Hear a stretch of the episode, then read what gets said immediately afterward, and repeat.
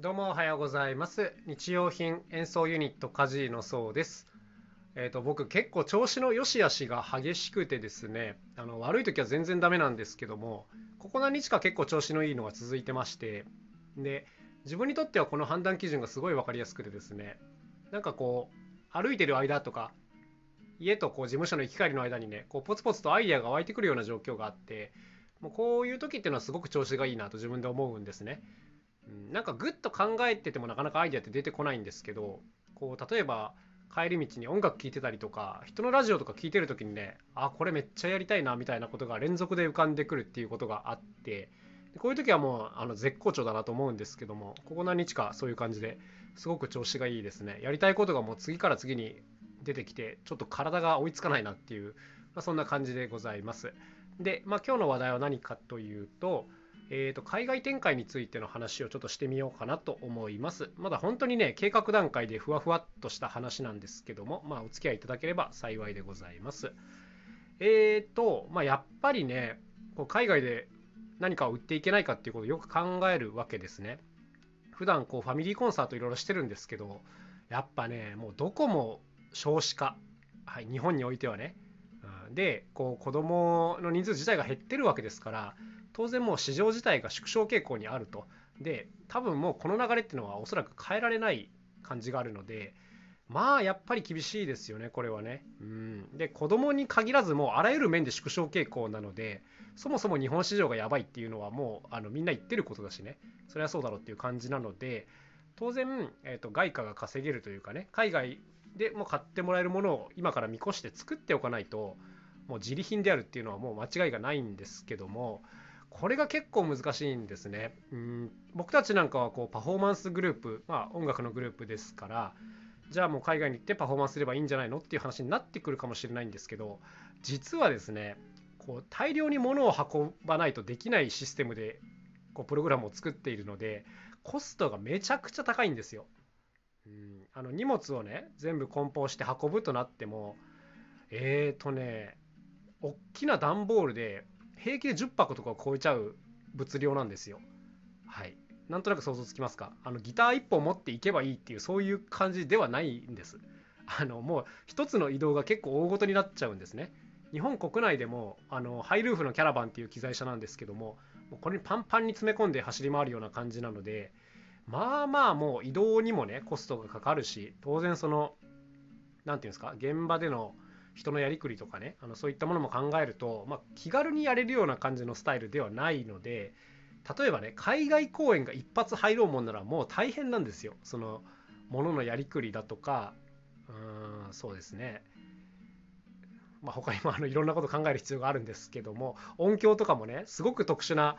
楽器ばっかりなので現場の音響さんの技術が通用しないっていうことがあったりするので、うん、この辺のやり方なんかも結構難しいんですけども、まあ、とにかく何が言いたいかというと自分たちのメインのプログラムをそのまま海外に持ってってやるっていうのはね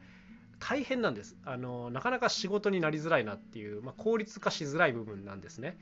そうそうそうそうだから始めたばっかりの頃はね活動を始めたばっかりの頃はやっぱ海外でやるのって一つ夢だなと思ってたんですけども実は今まで2回ぐらいこう海外に楽器を持ってってパフォーマンスするっていうことがありましてでそれをやった結果ですね あの大変すぎてあんまり数やりたくないっていうのが まあ今の自分の正直な気持ちなんですね。やれるのはすごくあの嬉しいことだしいいチャンスだなと思うんですけどこれがあのなんていうんですか毎週とか毎月とか入ってくるとなったら恐ろしすぎてやりたくないっていう、まあ、そういう感じなんです。はい、すいません、ひよったことを言ってまして。はい、で、まあ、だからちょっと厳しいなと思っているんですけども、何かやっぱ、でも海外で売れるものを考えていかないといけないわけですよ。で、ミュージシャンならじゃあ音楽を売れよっていう話になってきますが、あの僕たちね耳で聞いてめちゃくちゃクオリティの高いものはねそこまで作れないんじゃないかなっていう気もしますあの目で見て楽しいっていうのと合わせての楽器たちなのでうーんまあ大変なんですよねあと単純にその耳でこう世界を取ろうとしてる人はあの世界中にこう何十万人もいるわけで、まあ、その中で1位を取るっていうのはすごく難しいっていうこういう話があったりします。でただね昨日こう思いついたことの一つにあでもこれやりたいなっていうのの中の一つにね、えっと、音楽の授業の先生をやりたいなっていうのがありました、はい、要するにこれ日本でやりたいっていうわけではなくてえー、と海外向けにもですね当然この翻訳者とかを入れる必要がありますが、えー、とオンラインベースで音楽の授業をするというこういう感じですね。で結構この音楽の授業ってあのもっともっと面白くできるなとまあ海外の音楽の授業は僕ちょっとわからないんですけども特にね小学生ぐらいであるとか、まあ、中学生ぐらいまでかのいわゆるこの入り口というか、うん、に関してはめっちゃくちゃ分かりやすく楽しく教えられる先生ってそんなにいないんじゃないかなと思っちゃってるんですね。うん、まあどんな音楽のジャンルを扱うにせよ何て言うんですかね好きじゃなかったらまず興味持てないしね。うん、でそもそも楽器が高いっていう問題はどこの国でも当然あることですし、なかなかこの入り口の部分が難しいし下手したらこう嫌いになってしまうっていう子もねたくさんいるような、まあ、それが音楽の授業だなと思うんですけどもなんかここがこう我々家事がハックできる部分じゃないかなと思っていましてやっぱりこう何て言うんですかね誰でも知っているものでまず楽器を作ると。でそれでまあまあハイクオリティな演奏できるっていうのが自分たちの強みなんですけどもまあおそらくですけど同じようなことをやれる人がですね世界中にほぼいない感じなんですね、うん、だからこれをこう何て言うんですかね子供たちに見せてあげないあげたいなっていう部分に落とし込めればいいんじゃねえかなっていうことをふと思っていました。でまあ授業っていうことであれば当然このオンラインベースでなんとかなりますしえー、とあとはね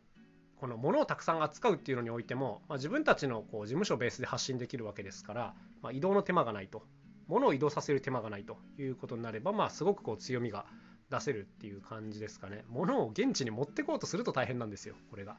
はい、っていうのをまあぼんやり考えているのでこれってでも翻訳できる方が1人こう一緒に例えば Zoom の中にいてくれればあの全然簡単に成立する話なんですね。まあ、あとはその現地の時差の調整とかお金のやりくりとか、まあ、いろんな問題はたくさんありますが、まあ、やれるかやれないかで言うと、まあ、やれるだろうっていう感じですよね。うん、でただ単純にあとはこう自分たちの実力が示せるかどうかっていうここだけの問題なのでやっぱりね改めてこう手作り楽器でちょっともう世界一を狙わなきゃダメだなっていう、まあ、そんな感じでございます。えっ、ー、ともう手かな？あ身近なものでこう楽器を作って演奏するっていう、まあ、こんな狭い部分ですけども、まあ、ここでぶっちぎりの世界一を取るっていうぐらいになってようやく初めてこのスタートラインに立てるなと思うので、まあ、改めてもう一回こういうチャレンジをしようかなと思いました。うん、で今そうだな海外につながりやすいサービスといえば、まあ、やっぱ YouTube かインスタかなっていうところがありますので、まあ、この辺りをもう一回改めて、えーと作り直そうかなというところですね。まあ、特にこの海外の方に受け入れられやすいようにちょっと作り直そうかなというところです。で特にこうインスタかなっていう感じですね。YouTube に関してはもう割と日本人向けに作ってるっていうのがあって、今から完全にこう海外向けに作り直すにはもう新アカウント作るしかないんですけども、まあ広めるのは大変ですから、やっぱインスタの方かなという感じですね。今までインスタって結構適当にしかやってなくて、あのもったいないなっていう感じだったんですけども、まあもういっそ振り切って全部英語でやるとかね、こういう感じでやってみようかなと思っているという、そんな感じですね。であとはそうだな、プログラムをしっかり作って、それの紹介ページを作って、まあ、翻訳していただいて、まあ、そのページをベースにこう仕事を取っていくっていう、こういう感じですかね。まあ、何はともあれ、あの、やってみないと分かんないことが山ほどあるんで、とりあえず今日からもう着手してやってみようかなという、そんな感じでございます。そうだな、なんか本当はこの物を売るとか、っていう方がダイレクトではあるんですけども やっぱねまあ送料とか考えるとめちゃくちゃ高くなっちゃうとかねこういう壁もいろいろありますからもう海外でもこの先生呼びたいなっていうそういう人になってもらうっていうのをまず目標にしてやってみようかなというそんなところでございます、まあ、先生業ですねだからね。はい。まあ別にその先生業がやりたくて生活してるわけではないんですけどもまあでもねいろんな子どもたちがこうもっと音楽とか好きになってくれたらいいなっていう気持ちはあるのでなんかその一つのきっかけになればいいんじゃないかなということで頑張ってみようかなと思っております。まあその何て言うんですか世界一を取るっていうのがまずあの そもそものハードルとしてものすごく高いんですけどもまあうんまあ頑張ればやれるんじゃないかみたいな気もしてるんでとりあえずこちらをやってみようというそんな話でございました割とねもうこういうのを一回やりたいなと思っちゃうと止まらないタイプでしてうん今こうやることリストとかを作ってるんですけどめちゃくちゃ多いやることがはあって感じなんですけど、まあ、やってみます。また何か結果とか報告していきたいなと思います。ということで、今日も一日頑張っていきましょう。それではまた明日お会いしましょう。さようなら。カジノそうでした。